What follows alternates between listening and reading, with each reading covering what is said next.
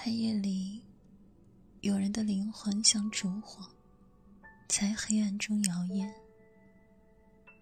我沉默的坐着，整理着躁乱的情绪。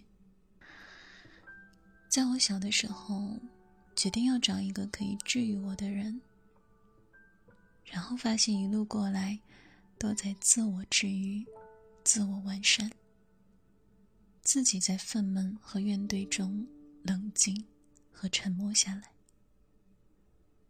于是时常遗憾。没有遇到治愈自己的人，他这一路又好像步步都算数。我以前总想抓住别人，想让别人按自己的意愿进行一切，但后来发现，把握自己才是最容易有最难的事情。我一生都在淤泥，缺爱。害怕被抛弃，想找到真正属于我的爱，所以在很多人身上徘徊。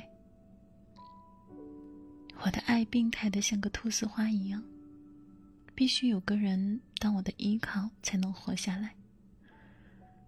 但究竟什么样的爱才能满足自己呢？我太贪心了。或许。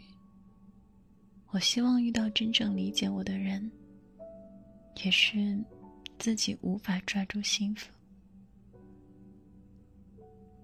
我做不到成为一个装着充满爱的人。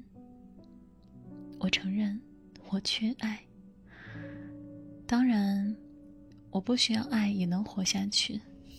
这不，一直在活着。至于活得怎么样，你看吧。人不可能走的路，每一步都正确。我不想回头看了，也不想批判那个时候的自己。也许我的生活不堪入目，但我可能也就那样了。祝你远离悲伤，拥抱无尽的幸福。